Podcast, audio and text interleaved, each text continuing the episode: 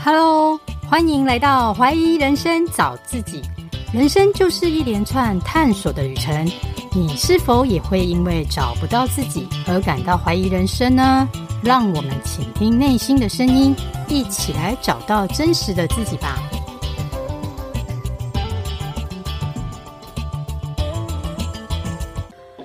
大家好，我是 Carol。今天这集节目是我节录我四月七号举办的第一场线上读书会的音频。由于有些朋友无法及时上线，所以节录给大家做回放收听。第一次举办线上读书会，难免有些紧张，有很多地方都需要改进的，但真诚的与大家分享，欢迎收听。先跟大家讲一下，呃，呃，我的故事。我是 Carol，我现在主业是在科技业担任业务部的后勤管理师。那斜杠就是经营 Podcast，节目名称是怀疑人生找自己。那我其实也是两个孩子的妈妈。你们可能会想说，我都已经这么忙了，有主业，也有副业，那也有家庭，那为什么还要来办这个读书会呢？那其实我在婚后这几十年来很少阅读。因为其实当妈妈的大家都知道，白天要上班，回家顾完小孩，真的就很累了。那只想要追剧，那不会想要再精进自己。所以几十年来，其实我是真的没有什么成长。那我今天是想要来跟大家分享阅读的美好，还有在这个疫情之后，我再度跟书逢的这一个改变。那其实，在两年半前疫情很严重的时候啊，也重创了科技业，所以我那时候的公司都面临到。中美贸易大战需要裁员将近三分之一，那我就是其中一个被裁的。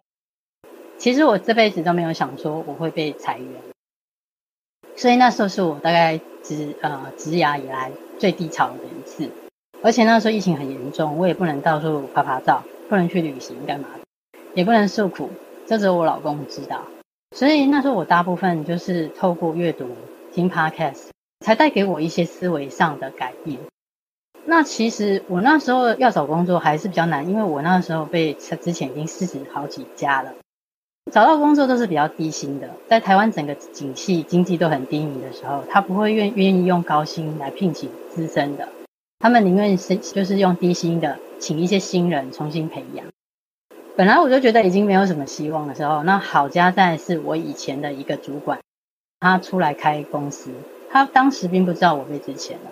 那他是因为以前跟我配合十几年来，他觉得还配合得不错，所以他就邀请我去他新的公司一起工作，我也才有了现在这一份稳定的正职，所以我很感谢有这一份正职。但是除此之外，我就开始思考，如果我们失去了工作，然后小孩也越来越大了，我们到底还剩下什么？所以我就开始有正职以外，我也想要探探索我自己，开始斜杠。那斜杠其实我。途中我是从电商，然后再做布洛格、布洛克，一直到做 Podcaster。那这个中途会有一些呃转折啦。我的小故事就先到这边。那我要把我的故事带到我今天讲的这一本《内在原力》啊，跟这本书做一些连结。好，那我会选择这本书《内在原力》有几个原因哈。第一个是我非常欣赏这位作家艾瑞克。他本身是一位作家，也是演说家，那更是一位慈善家哈。因为他在金融界至少待过十六年，有十六年以上的资历，所以他对于投资理财，呃，是很得心应手。也因此呢，他在四十二岁左右，其实他就已经财富自由了。但是他选择的是帮助更多的人，他一直热心于公益，也时常把他自己版税，呃，演说的这些费用都全额捐出来哈。所以是很令人佩服的一位作家。那这本书《内在原力》在讲什么呢？它“内在原力”这四个字是源自于《星际大战》电影。那里面是有一个绝地武士他才能动用的原力。但是我们今天要讲的哈，不是这样子的超能力，而是要讲的这个内在原力是我们每个人都有的，在我们内心的一种影响力。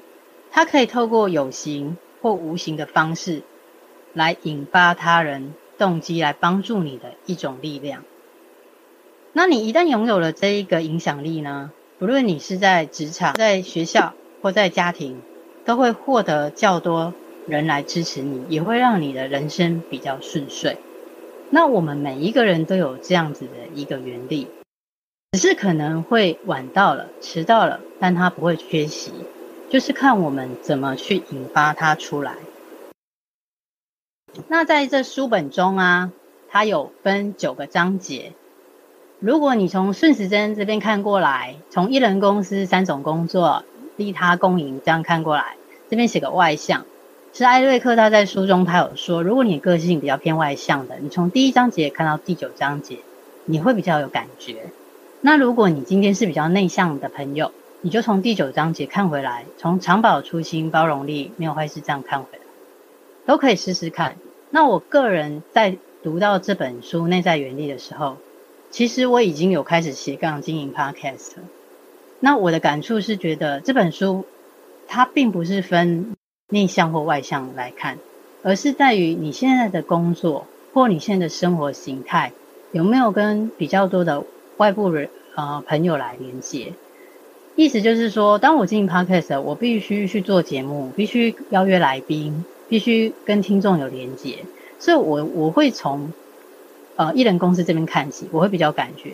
那如果你今天是工作比较单纯，比如你没有斜杠，你就只有一份工作，或者说你是妈妈，也比较单纯的环境，你可能还没有想象说你未来想成为什么样的人，你就可以从长保初心第九章节这边看回来。那我们今天就每一章节大概带一些重点来跟大家说明一下，我们如何来开启我们自己的内在原理。第一章节啊。它是艺人公司，这边讲的艺人公司，并不是叫你去创业哈，也不是说叫你呃赶快去开公司。其实他要表达的就是说，像一家公司那样经营自己，为自己人生负全责。嗯、呃，艾瑞克他自己呢，在他大一的时候啊，他就体悟到他必须当他人生的 CEO，因为他的爸爸是经营工厂的。那当时他爸爸的工厂没有转型成功，所以面临到倒闭的危机。从那时候他就开始必须要一边读书，然后一边去半工半读。而且他当时呃十九岁的时候，他甚至想要到宏基电脑去当讲师，他还要必须去 promote 自己，让别人知道说他还没出社会，有些什么优点可以来做这些工作。然后他同时也必须去计算。他要赚多少钱才可以付他的学费？这就是完全对他自己的人生在做规划。那像我接经营 Podcast，我就必须自己去主导、掌控这节目的节奏，邀约来宾，然后跟听众做连接，不然节目也不会有人听啊。我就必须成为我自己节目的 CEO。那如果你今天，呃，没有其他斜杠，只有一一份正职，你会想，我为什么要成为？我人生 CEO，我只要把工作做好。其实你如果今天就只有一份工作，你更需要为自己负全责。嗯、呃，为什么？怎么说呢？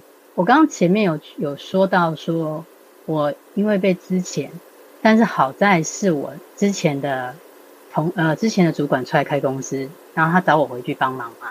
其实这也是要源自于十几年前我从助理开始做的时候，我都是不止把事情。做好呃做完，我要把它做好。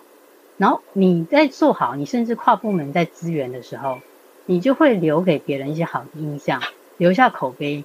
你永远都不会知道你现在帮助的这一些人，将来会怎么回归到你身上。那也是印证了到我自己后来我主管找我回去帮忙的时候，我才意识到说，好，真的是好险，我之前的工作态度有帮帮助到我。所以，所以这边就是。想要表达就是说，即便你今天只是一个妈妈的身份，你在为家里负全责，培养优秀的孩子，或成为老公的支柱，你也是你家里最好的 CEO，这都是同样的概念。那在这边还讲到以终为始，你将来想成为什么什么样的人，那个就是内在原力的核心。其实我以前从来没有想过，我想成为什么样的人。你们如果都还没有思考过。其实你们可以现在开始想象哈，因为你心中有一个愿景，你现在所做的任何决定或活动，都会有关于你未来想要走的这条路。那你越早呢，能把这些点点滴滴生命路径串起来，并赋予意义的啊，你就能找到自己天命。我这样讲，你可能还会有一点模糊。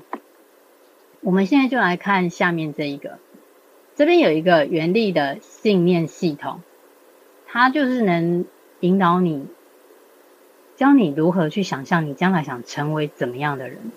我举例哈。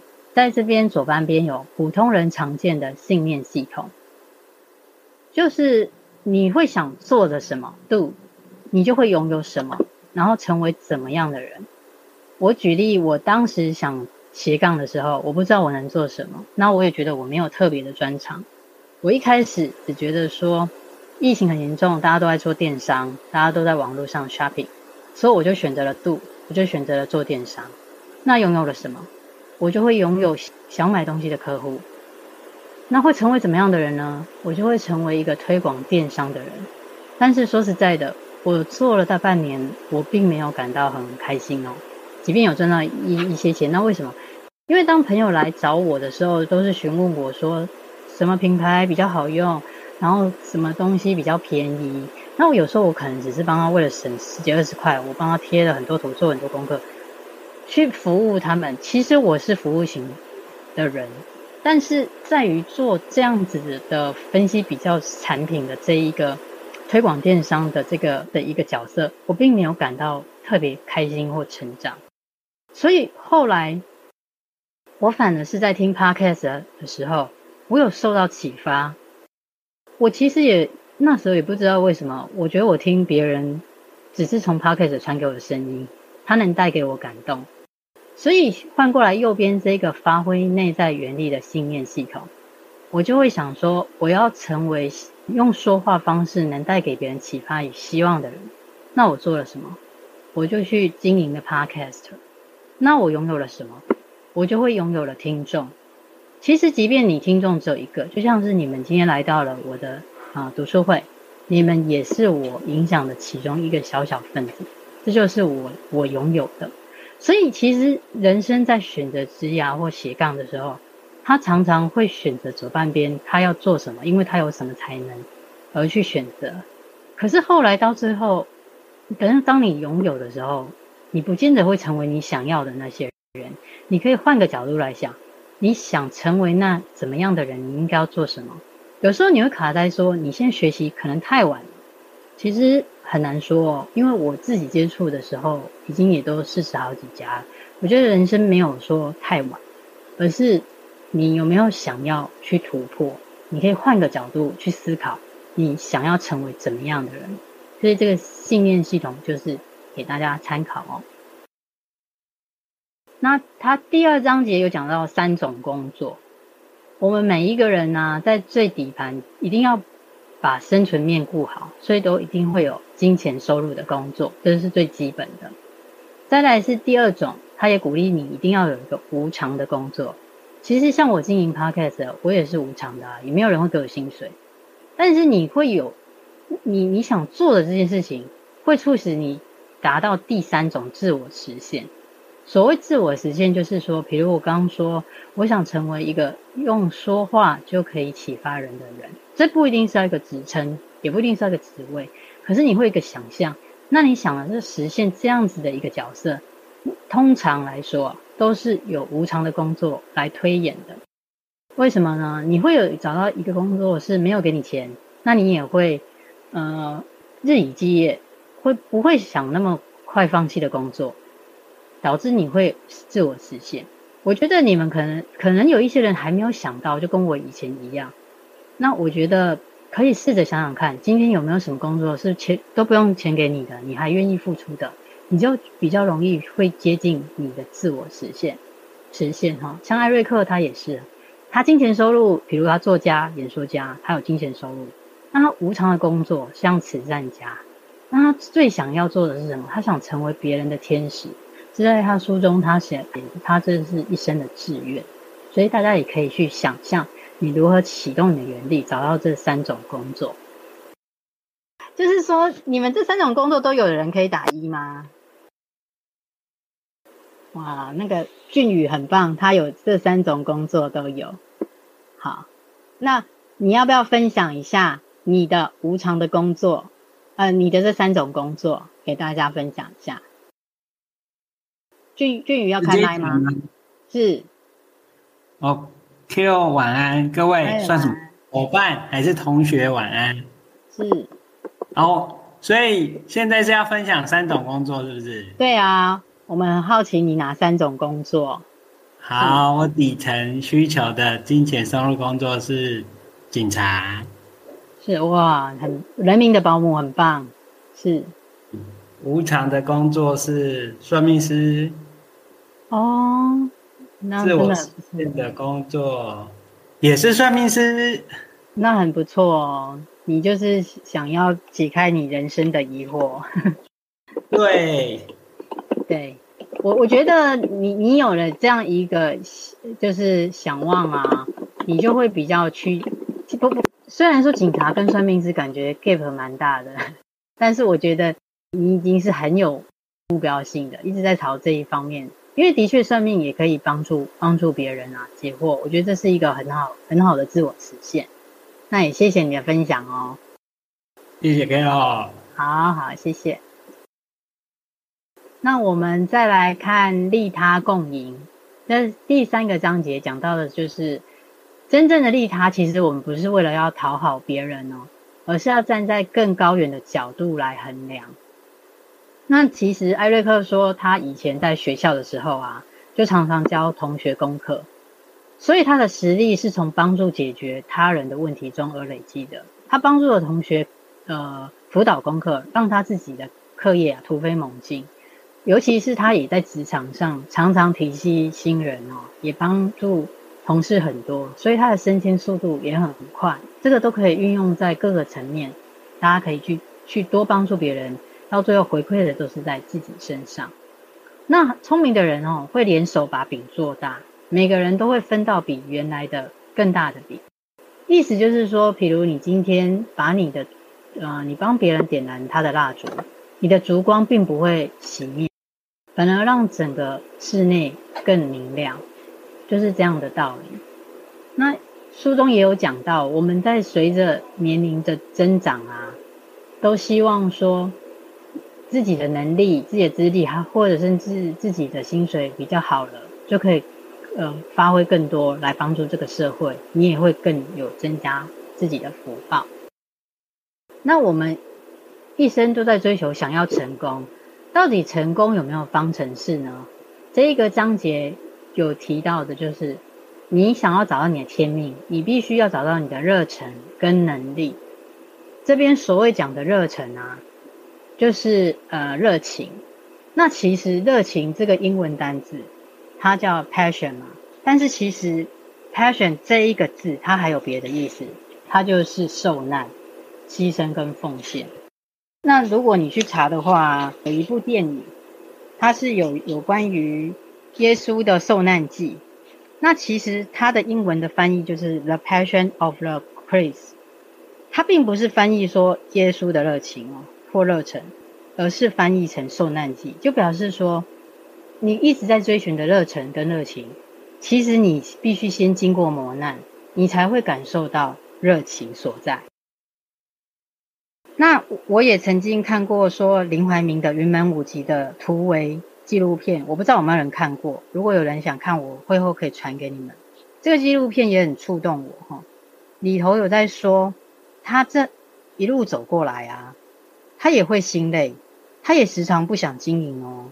有时候他也不想要再编舞了，但是他一开门，他看到了那么多的人等着发薪水，他就会告诉自己说他有责任，而让他坚持到现在走下去。这五十多年来真的不容易啊！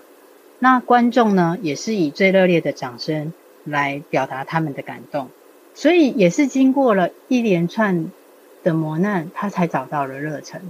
所以热忱都是经过磨难而来的。并不是本来就会一直充满热情，像我经营 Podcast，中途也好多次都想放弃，因为你不知道你的听众在哪，那你也没有收益，你就会想说要不要放弃。但是如果你还有一点不讨厌，你愿意持续，这就是你的热忱热忱所在，它需要时间去磨的。那再来，你还要找到你的能力。能力通常有分硬实力跟软实呃软实力，它也有可能是先天，也有可能是后天的。举凡说能力，你可能会想说，我会电脑，我会英语，我会画画等等。但是软实力也非常重要哦。即使你会陪伴，这也是一种软实力。在日本有一种工工作啊，它就是陪伴师。呃，之前日本有很很很有名的出租闲人。他就是靠着陪伴陌生人，只是陪他聊聊天，陪他走一走，那他这样也可以收益。那为什么？因为很多时候我们跟亲近的人，呃，诉说，有时候说不出心里的那种感觉，反而跟陌生人他比较能卸下心防，就是这样一一样的道理。所以你在思考你的能力，你也可以从软硬实力去思考你拥有的超能力。那找到了天命之后，我们就要来找成就。成就不只要有天命，它还要配上的是思考方式。这个思考方式有分正向跟负向。我们前面讲的热忱跟能力都是一到一百分，但是思考方式它却是负一到一。怎么说呢？假设你有百分之百的热情，你有百分之百的能力，那你思考方式也是很正向，很相信自己。正向的人，他得到的最高分就是一万分。但是，假设你有一百分的热情，热情，你有一百分的能力，但是你的思考方式是比较负面的，你很在乎别人说什么，你也不太相信你自己能做得到，那你就是会变成是负一百。所以，其实这个思考方式去就是左右你能不能成就的最关键因素。成功大学的洪进教授曾说过一句话：“哦，天才是放对地方的普通人，普通人是放错地方的天才。”意思就是说，你我都是天才。假设我们都找到我们的天命，我们把我们自己放在对的位置，我们就不是普通人。但是，一般普通人就是因为他放错了地方，他没有找到他的天命，所以他才会成为普通人。啊，希望大家能好好来思考哦。那我们现在新时代啊，因为网络。网络的关系哦，我们不能只像前面讲有热忱、有能力、有思考方式了，它必须再加上两个，就是成功者的防护罩和人际杠杆。所谓成功者的防护罩呢，他这边讲的就是说，即使你的思考方式是正向的，你百分之百相信自己，但是现在网很多酸民嘛，会有很多噪音来干扰你，让你没办法坚持走在你选择的这条道路上。那所以你要学会去除杂音，专注在自己的目标，你就必须有一个成功者的防护罩。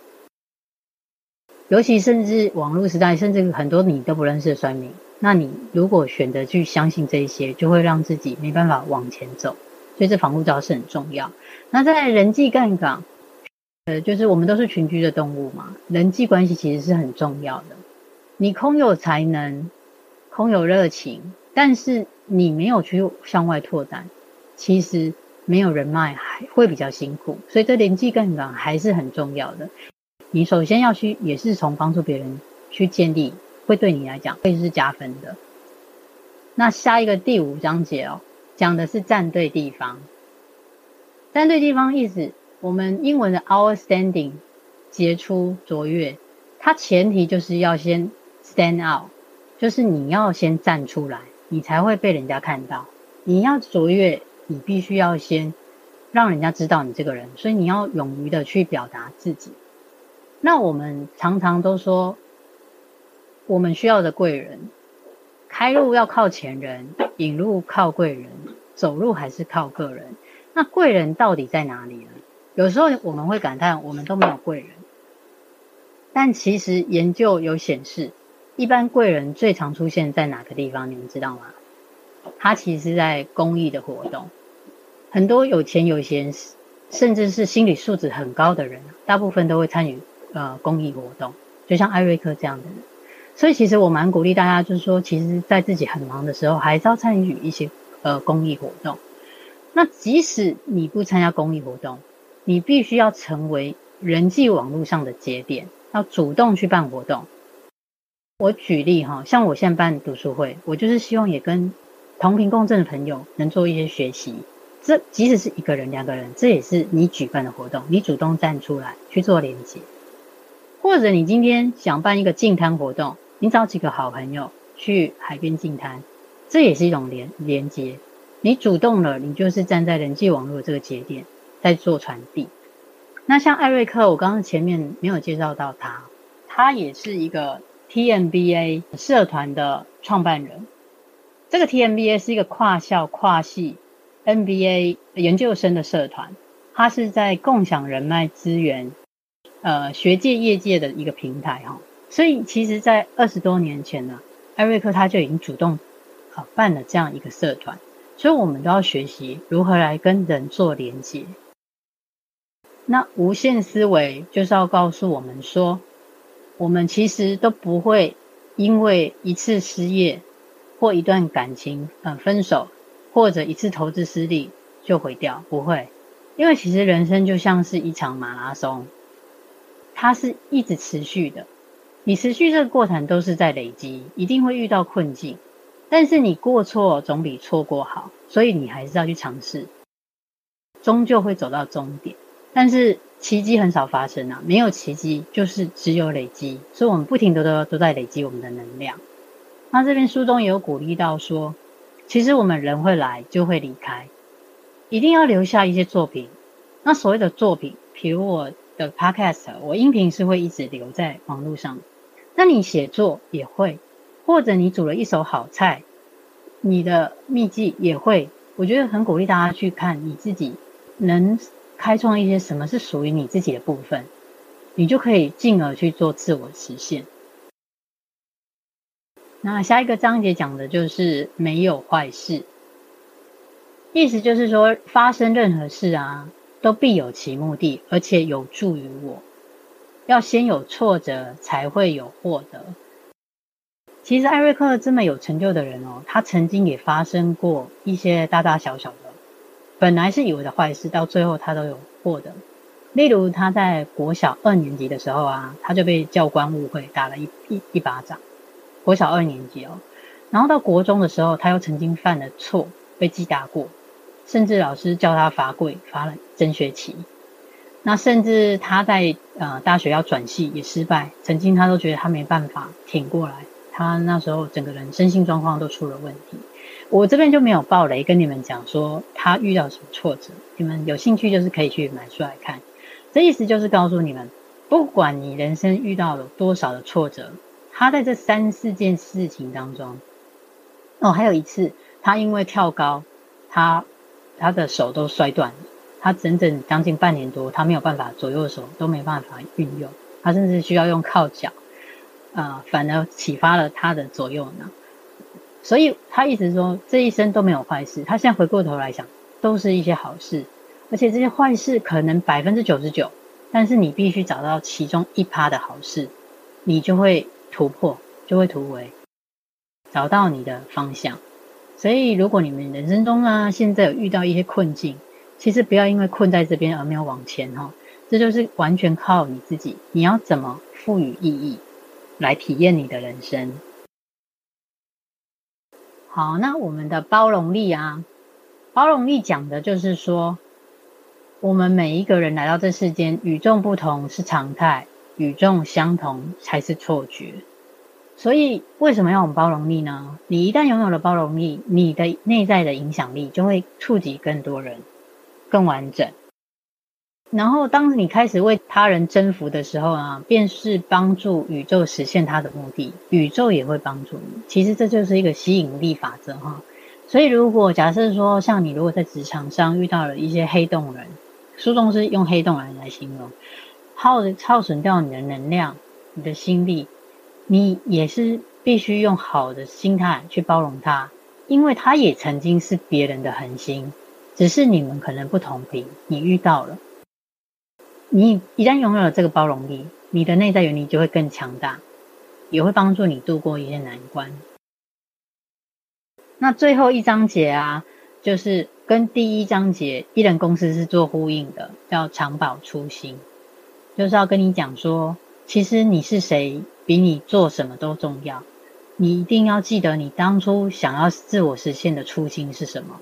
因为你常常常会看到一些社会新闻，像前一阵子那个韩国的牧师嘛，也是很夸张嘛，做了一些泯灭人性的事。那这时候他已经忘记他的初心是什么。但是你在这寻求天命的这个途中啊，无论你遇见谁哦，他都是在你生命中该出现的人，绝非偶然。那他也一定会教你一些什么事。所以在这个追寻的这个途中，过程都往往会比比结局来得快乐。大家就是要乐观的来看待。哎，其实我今天讲的很快，就已经到了最后面这个九个设定了。我是想要，因为我的活动单有发给你们，就是想要教你们怎么找出这九个设定，可以把自己的生命历程填进去。那我是先填我的，你们可以自己也写写看，会比较有方向。那我就一个一个来解释。像艺人公司，我刚刚有提到嘛，我自己除了正职以外，我开始经营了 Podcast。我自己成为一个 Podcaster，我就有这个使命，把我的节目看要怎么做好，怎么曝光，怎么做连接，这是我一个初步的想法。那为什么要经营 Podcast 呢？因为这里三种工作，我第三个是的自我实现的工作，就是想协助别人找到人生价值或获得启发，所以我才会愿意做无偿的 Podcaster。那我正职就是在业务部担任后勤管管理师，有金钱的收入才能支持我走向第二或第三种工作。你们也可以试着写写看。那即便你没有，你也可以想想看，就是以终为始，你想成为怎么样的人，然后你推回去，你该做什么样的事。那第三章节讲的是利他共赢。举例我自己正职，我觉得我蛮常做就是跨部门支援。那我觉得这个其实你不只是在帮别人哦，你帮助最多的绝对是自己。因为你会留下的绝对是比较好的口碑。那我的 podcast podcast 我也是无酬嘛，在采访来宾，协助曝光，对他们也曝光，但是我也获得了流量，这就是互相帮忙。你不止利他，你也共赢。那我们刚刚讲到成功方程式，你必须有热情、有能力，再乘上思考方式。其实我的热情不是百分百，因为我时常也也会觉得很累，我也想放弃。但是目前我自己评估，我大概有八十五分。那能力其实 Podcast 不是很难，我现在已已经会录制或剪辑，能力大概就是算八十。那我自己算是一个蛮正向的人，所以我给我自己零点八，虽然偶尔也会泄气啦。所以我乘起来，你看一万分，我才五四四零。五四四零只要超过一半，其实都足够以你来做自我实现、往前进的这个动力。所以我觉得你们也可以去计算一下，你可以看一下你哪个分数比较少，你欠缺的是什么？是能力还是热情，还是说思考方式的负面？这个可以自己去自我，嗯，自我加强。然后站对地方，其实你如果默默的都不站出来哦。很少人会看到你的优点，所以像我在做推广，虽然还也是低调啦，因为我我有主业，我要顾及我主业，但是基本上我们常在 FB 看到，呃，或 IG 啊，或 Podcast 的平台有看到比较好的来宾，你可以主动去跟他做连接，甚至很多来宾我都不认识，我也是追踪他的粉专，我觉得他的素养很好，那我主动去跟他们采访，他们都也会给予回应。这也就是人脉的连接，甚至也会带来给我一些好运哦。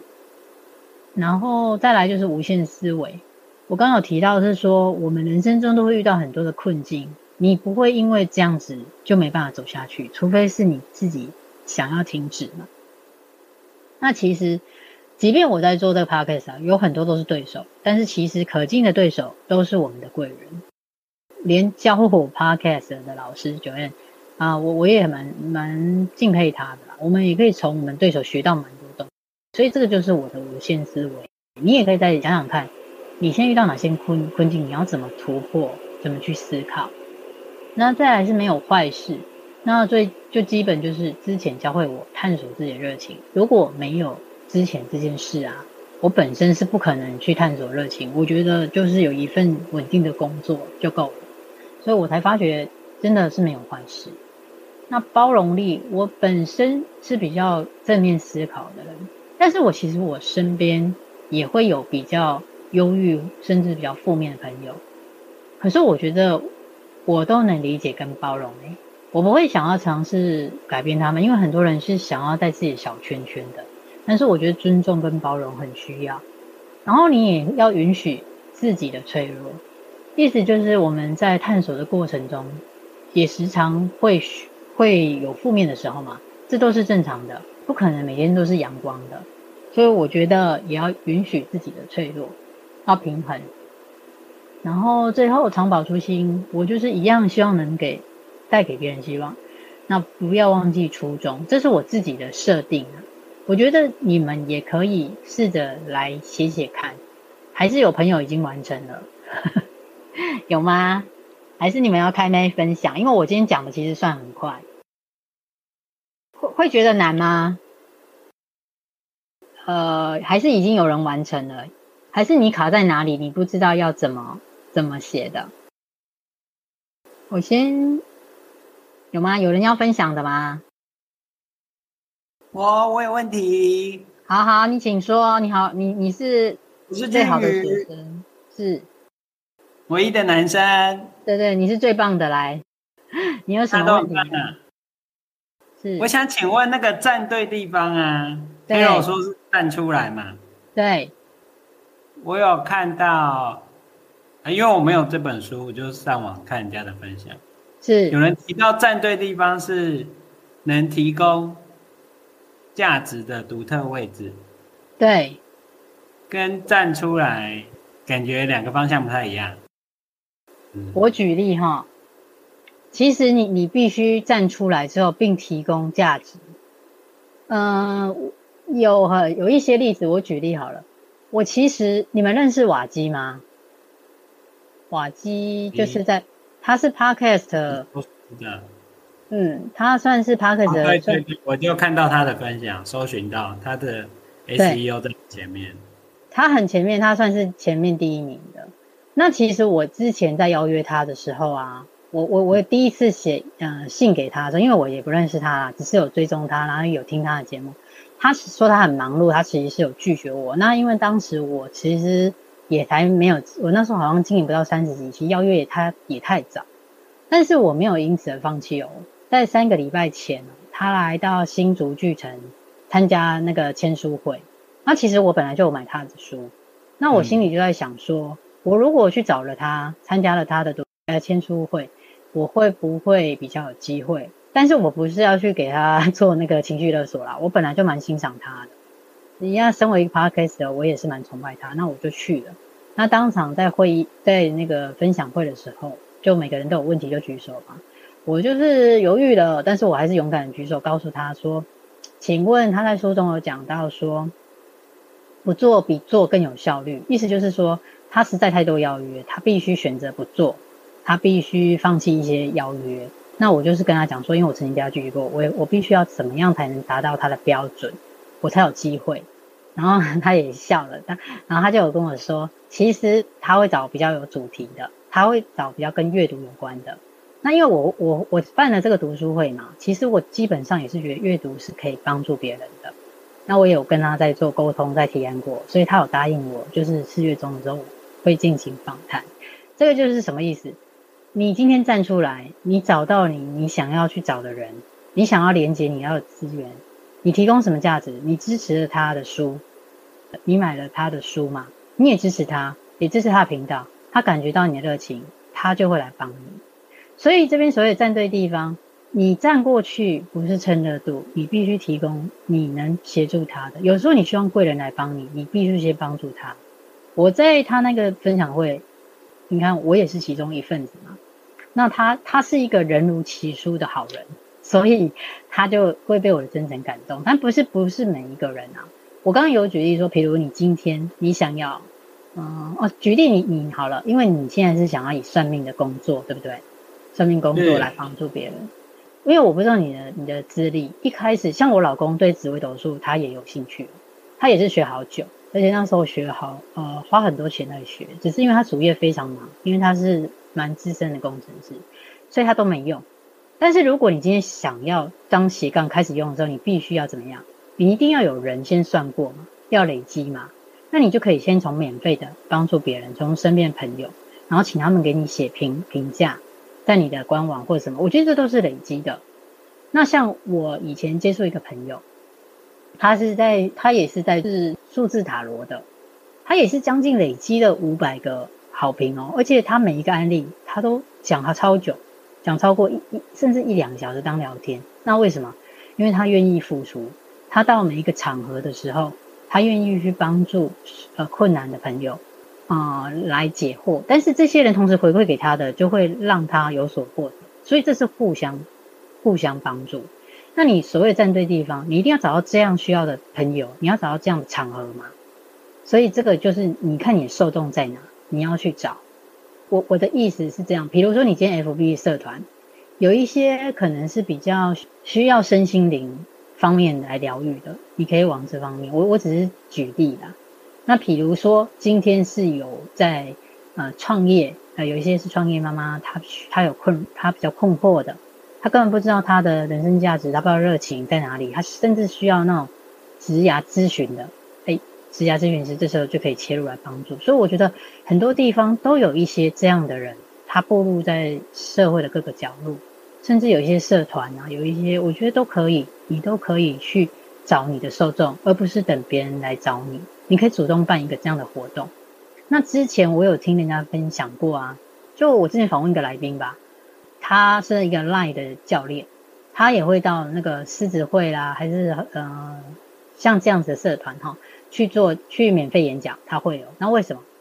他到时候会让人家扫码，扫他的码进他的群。然后可以跟他讲说，哎，你今天呃扫码来，然后我可以协助你，你可能想要成立怎么样的赖群，他教他，这就是一个 promote，一个 promote。那有一些像是呃做紫微斗数占星的啊，他也会留伏笔，他可能会有一些卡卡牌嘛，跟你讲粗浅的。那你如果你要问更深入的问题，你就要把你把他引进群，让他成为你的受众。所以我讲的站对地方，你必须先站出去。并提提出你的价值，别人才会愿意去来帮助你。你这这样有明白吗？有，感谢 Carol。